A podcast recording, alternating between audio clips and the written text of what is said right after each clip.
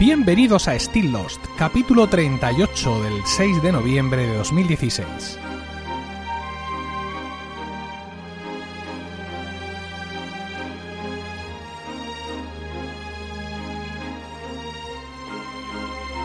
Muy buenas, espero que estéis todo bien en el momento de escuchar este podcast y dispuestos a pasar un rato juntos rememorando nuestra serie favorita. Si no has visto la serie entera, sal de aquí, este no es tu sitio. Still Lost trata de transmitir mis sensaciones, capítulo a capítulo, mientras veo Lost por segunda vez, intentando así confortar a los que, como yo, seguís perdidos.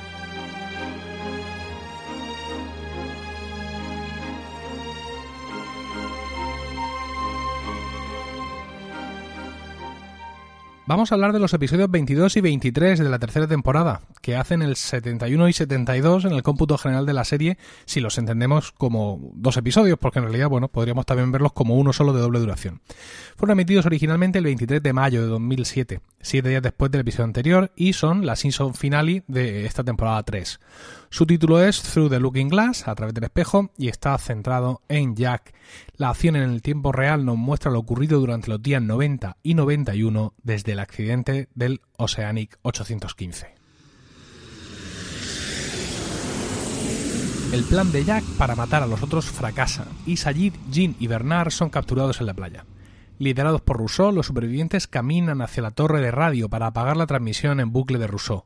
Naomi contacta con su barco, pero a mitad del mensaje es apuñalada por Locke, quien al igual que Ben piensa que los supervivientes están cometiendo un error.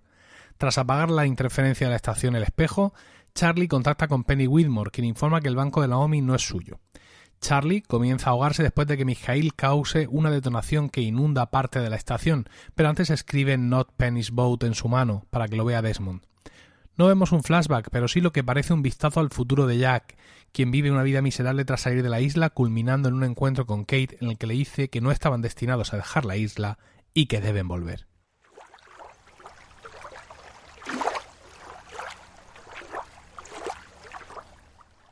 Bueno, vamos a empezar a saco con la acción en el, en el episodio y vamos a relatarla entera y a dejar para final ese momento, ese flash forward de, Jack. Los supervivientes han, abandonado la playa y van en dirección hacia la torre de comunicaciones donde Rousseau grabó su mensaje años atrás y que es una de las cosas que está bloqueando eh, la posibilidad de, emitir señales eh, de socorro fuera de la isla. Eh, Sayid, Jean y Bernard se han quedado en el campamento armados y preparados para disparar desde sus posiciones a la dinamita que hay en las cabañas cuando lleguen los otros. Eh, Juliet, siguiendo digamos el plan que los otros creen que tiene con ellos, ha dejado marcadas tres tiendas donde se suponen que están las mujeres que ellos deben secuestrar. Finalmente los otros llegan y cuando se acercan a las tiendas marcadas, los tiradores disparan y hacen estallar la, dinamita.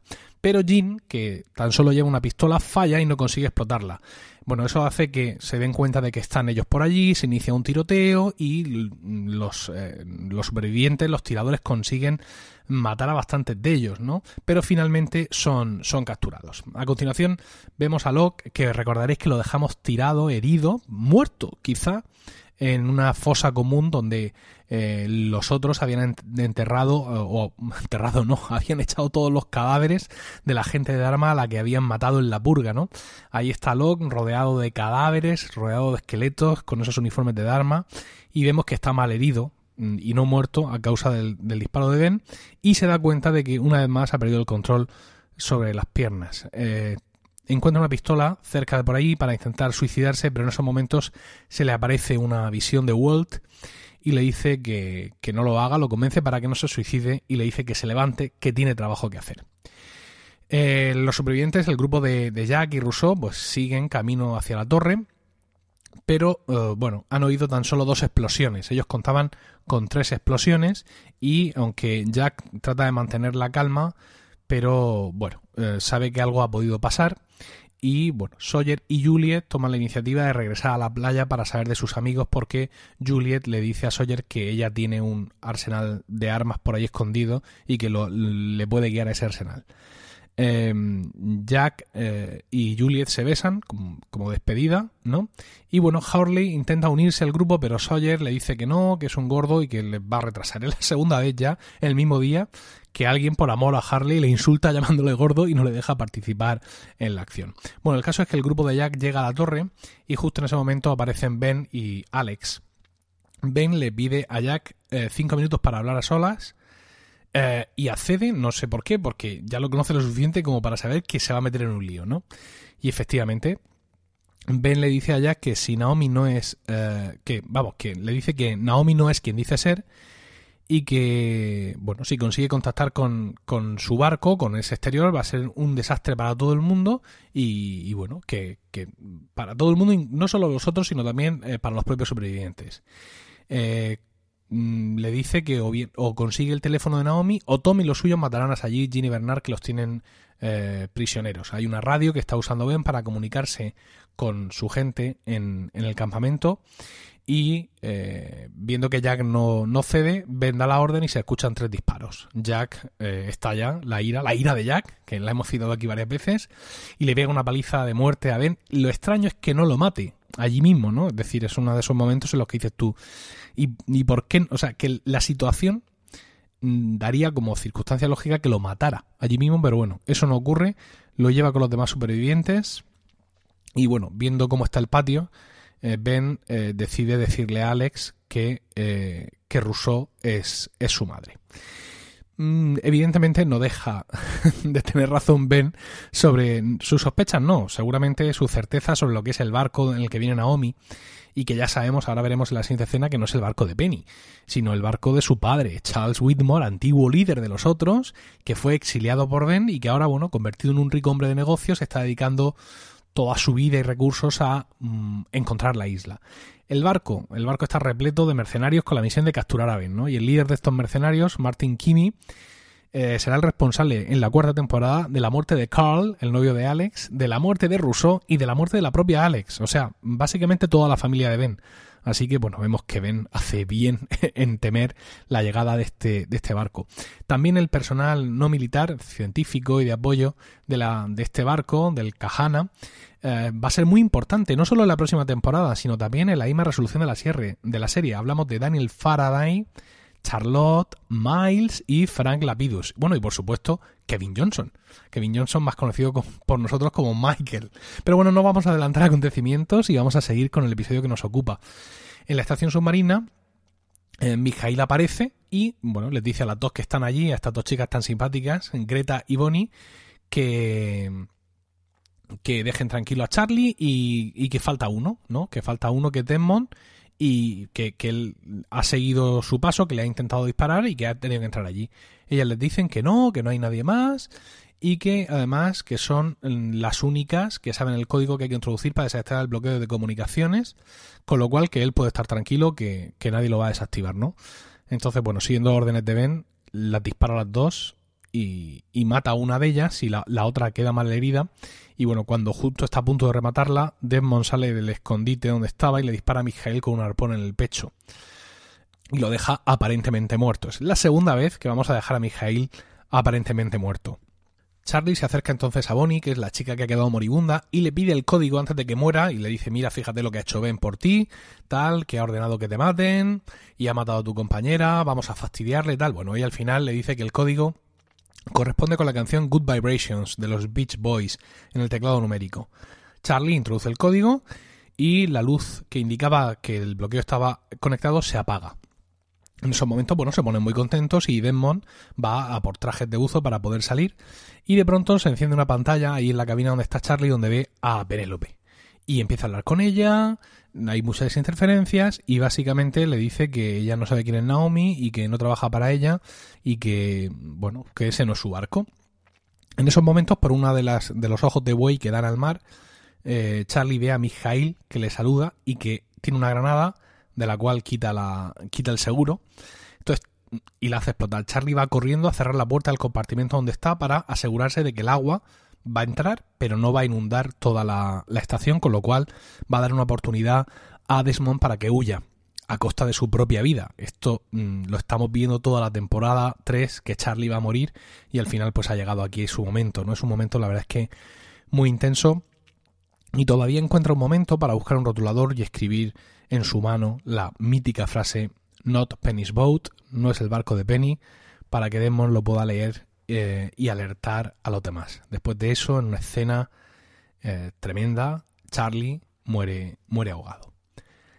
De vuelta a la playa, Tom mm, está allí y, nosotros pensamos que junto con los cadáveres de, los, del resto de, los tres supervivientes y sin embargo vemos que no, que ha disparado a la arena y que ninguno de ellos ha resultado muerto.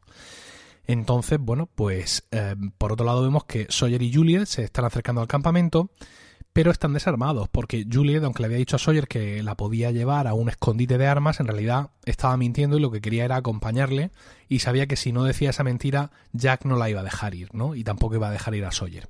El caso es que están allí desarmados y viendo a ver cómo consiguen rescatarlos y de pronto aparece Harley conduciendo la Darmaneta, la furgoneta de Dharma, y eh, entrando como un loco en el campamento y consigue eh, atropellar a varios de los otros en la confusión, Sawyer consigue hacerse con una pistola y bueno, se produce allí un, un, rifirrafe, eh, consigue distraer a uno para que Sayid lo mate y finalmente Sawyer se acerca a Tom, que está desarmado y en el suelo, malherido, y allí lo remata, ¿no? Es también una escena espeluznante porque, bueno, Sawyer, sabemos que Sawyer es un pájaro de cuidado, pero mm, no es un asesino a sangre fría, ¿no? Pese a todo lo que le hemos visto hacer. Y ese momento es, es muy, muy complicado para él. Entonces le, dispara y lo mata y le dice que eso es por haberse llevado a Walt. Ah, es curioso porque cuando he visto esta escena mm, me ha dado la sensación de precipitación, es decir, de, mm, de ya. O sea, Tom muere ya, tan pronto, tan pronto aquí en la tercera temporada. Pero bueno, ya, ya veremos por qué nota esa sensación, ¿no? Bueno, en cualquier caso, Horley coge un walkie-talkie de los otros e intenta hablar con Ben, pero le responde Jack y Jack puede comunicar eh, a todos que Sajid, Ginny y Bernard están vivos y también Sawyer y, Juliet. Están ya en la torre de comunicaciones y bueno, pues Rousseau apaga su mensaje que lleva 16 años emitiéndose y Naomi ve que por fin recibe señal en su teléfono, pero de pronto a esta mujer que ha sobrevivido milagrosamente a su accidente aéreo le clavan un cuchillo, un cuchillo por la espalda que le lanza Locke, ni más ni menos. O sea, no es en plan, no, detente, no. Le lanza un cuchillo con la intención de matarla. Eh, vemos que puede andar otra vez con cierta dificultad y le dice a Jack que no coja el teléfono o le disparará. Se produce una situación muy tensa, de nuevo ambos, ambos supervivientes enfrentados por una visión distinta de las cosas y bueno, eh, Jack no le hace caso y lo coge, pero Locke no es capaz de dispararle. Eh, le dice que no debería hacer la llamada y se marcha, así. O sea, sí es capaz de lanzar un, un cuchillo por el aire y matar a Naomi, mm, pero sin pestañear, pero a Jack que le podía, no sé, disparar en la rodilla o algo así, sin embargo, le, deja hacer lo que hace y simplemente decide marcharse. Finalmente Jack se comunica con la gente del barco y le responden que van a rescatarles enseguida y bueno, los supervivientes explotan de júbilo y aquí acaba, eh, digamos, eh, esta es la penúltima escena del episodio, aunque nosotros lo hemos visto todo seguido, como ya sabéis, se van alternando con las escenas de, del flash forward de Jack, pero esta es, digamos, la penúltima escena del episodio solo nos quedaría una, la última del flash forward, para terminar el episodio, con lo cual pues es ese momento final de todos muy contentos y muy felices porque por fin les van a, rescatar. Como ya hemos dicho ya muchas veces, eh, eso, pues esta historia paralela, este flash forward en este episodio se centra en Jack, al que vemos al principio con muchísima barba y mala pinta, ¿no? En un avión borracho. Un periódico eh, que tiene al lado, parece que tiene algo que le, que le distrae. Y bueno, eh, baja del avión, se le nota que está confuso por eso que, que hemos, bueno, que le hemos visto leer, mm, va en un coche, se para en el puente, le vemos subirse a la barandilla y ah, parece que va, que va a suicidarse, pero en esos momentos ocurre un accidente en, el mismo puente de otro coche y finalmente Jack no se tira, se baja de, ahí de la barandilla y se acerca para, para ayudar. Más tarde em, veremos o conoceremos que el accidente se produce porque el conductor del coche vio a Jack a punto de tirarse del puente y se distrajo, ¿no? Eh, la vida de Jack en este momento es un, es un desastre. Se le ve alcohólico, se le ve enganchado a algún tipo de, de medicina, algún tipo de, de fármaco que intenta mm, robar del hospital, que intenta, bueno, que intenta conseguir mm, como sea. Incluso tiene un enganche con un supervisor del hospital, que por cierto está interpretado por James Lesser, más conocido por mí como Mike Cannon en la serie Las Vegas. Bueno, en cualquier caso, El recorte del periódico que vio era la noticia de la muerte de alguien, así que Jack va, al funeral en las afueras de Los Ángeles y se da cuenta de que es el único asistente, ¿no? Una sala vacía, allí en un sanatorio, el, el, ataúd en el centro. No vemos quién es, pero a Jack se le nota eh, afectado por la muerte, ¿no? Nosotros ya sabemos quién es, es Jeremy Bentham, que ya conocemos que es el seudónimo de Locke, ¿no? Que parece Mm, luego veremos que todo esto ocurre después, pero de momento no tenemos pistas. De momento estamos viendo esto y, podemos pensar perfectamente que es el pasado, que es el pasado de, de, Jack y, no el futuro. Jeremy Bentham, os recuerdo que era el seudónimo de Locke, ya lo hemos dicho. Y bueno, quizá ahora no recordéis por qué usa un seudónimo, pero bueno, ya tenemos episodios por delante para hablar del tema.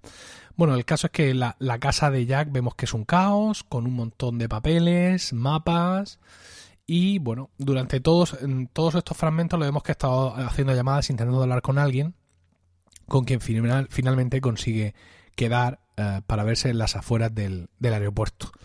Eh, digamos, esta escena que vemos ahora es ya sí la última del episodio, la que, eh, la que va después justo de la felicidad de los supervivientes que explotan de júbilo, ¿no?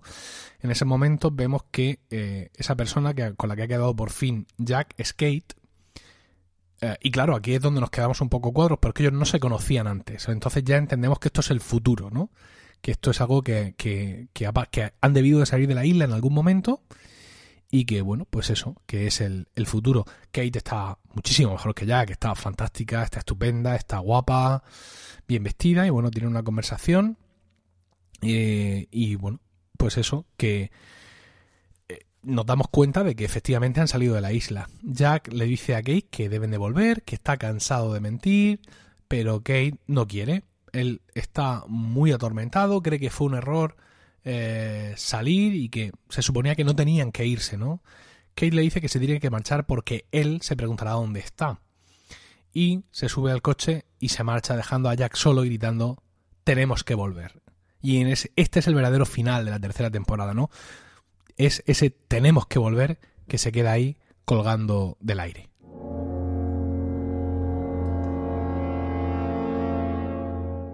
Bueno, tenemos un episodio con una acción trepidante, ¿no? O sea, con una con, con muchos tiros, mucha gente yendo de un lado para otro, muchas cosas que pasan, que se superponen, muchas tramas, muchas intenciones, muchos planes maestros que son debaratados por otros planes maestros. Eh, la verdad es que es una maravilla y encima, incluso con su toquecito no, sobrenatural, con la aparición ahí de, de, Walt. Solo lamento, pues, un poco la, mm, la manía, ¿no? De un poco del, del estilo del guion, evidentemente, la dramatización de los hechos, lo de no, no, no contactéis con el barco porque estáis cometiendo un gran error porque vamos a morir todos como mucho, pero sin decir claramente todo lo que se sabe del barco. Pero bueno, en fin, esto ya muchas veces es, eh, digamos, cuestiones de, de, lo que es la ficción en sí, que no puede poner todas las cartas encima de la mesa como haríamos sin duda en la vida real. El final puede decepcionar un poco. El final es la isla, ¿no? Porque estamos ahí, que llegamos al barco, que llegamos al barco, que llegamos al barco y si los van a rescatar, pues la cosa tendría que dar para ver cómo llegan los del barco a rescatarlos, ¿no? Pero claro, eso no puede pasar, porque nosotros ahora sabemos lo que hay en el barco de verdad, con lo cual, pues eh, uno ahora entiende que ese final en la isla sea un final un poco light, ¿no? Con esos gritos de júbilo de van a venir a rescatarnos, pero sin saber nada más. Y uno que se queda pensando, pues si los van a rescatar, ¿por qué no los rescatan ya? O sea, que vamos a ver en la cuarta temporada. ¿Cómo los rescatan? Uno por uno los van metiendo, ¿no? Pero claro, evidentemente es que no, no, no los van a rescatar. De todas formas, como ya hemos dicho, el verdadero final no es ese. El verdadero final que te va a dejar el alma en vilo es ese tenemos que volver y ese mm, Jack eh, diciendo que han mentido, ese Jack deshecho, volando una y otra vez para en, vuelos de, de, de, Oceanic para intentar que se estrellen e intentar otra vez que, caer en la isla toda esta ansiedad porque al parecer pudieran no haber salido todos de la isla, quizá, dice que está cansado de mentir. Bueno, ese, esa cuestión, lo que conoceremos finalmente nosotros como los Oceanic Six, es lo que, lo que nos va a dejar o lo que nos dejó en su momento durante mm, todo un montón de meses con el alma en vilo al esperar, eh, esperando que comenzara la cuarta temporada. Vamos ahora a comentar tres detalles de este episodio. El primero, ya lo hemos dicho, Tom muere. Mm, ¿no? Y, la sensación que nos da es que muere muy pronto. ¿Pero por qué? Porque no es la última vez que vamos a ver. Va a salir por ahí en algunos flashbacks en la siguiente temporada, principalmente el uno en el que le veremos ayudar a Michael o tratar de que Michael acepte su destino, que es finalmente eh, volver a la isla, ¿no? Veremos que en ese sentido Tom va a jugar un papel muy importante en lo que es el devenir de, del desarrollo de los, de los acontecimientos en la isla. El otro detalle sería Kate y, y Jack, hablando de él, ¿no? Ella dice dice, sí, me tengo que ir porque él se va a se preguntará dónde estoy, ¿no? En ese momento, pues pensamos que es una nueva pareja, o incluso, bueno, si han salido de la isla, pues puede ser Sawyer perfectamente, ¿no? A falta de que Jack esté con Juliet, que es lo que parecía, pues puede ser Sawyer. Pero, claro, nosotros ya después sabremos que es Aaron, ¿no? El, el, el, hijo de, de, Claire y de quien Kate se hace cargo y a quien ese niño considerará su madre, ¿no? Es, es, es él del que están hablando ahí. Y la tercera cosa que quería traeros es el título. El título alude a un libro de Alicia y lo importante no es el título, no es digamos lo importante realmente es la parte del título que se omite. El título completo es A través del espejo y lo que Alicia encontró allí, es decir, en inglés Through the Looking Glass and What Alice Found There. Entonces, claro, mm, si nosotros conocemos el título original del libro y vemos que es Through the Looking Glass, inmediatamente pensamos, ¿y lo que Alicia encontró allí? Si el que pasa a través del espejo es Charlie, pues evidentemente sabemos que en este episodio lo fundamental, lo importante es lo que Charlie encuentra allí y es Not Penny's Boat. La verdad es que es una referencia muy interesante. Este libro es el segundo, por así decirlo, de Alicia. Es una novela infantil, aunque de infantil la verdad es que, bueno, no mucho.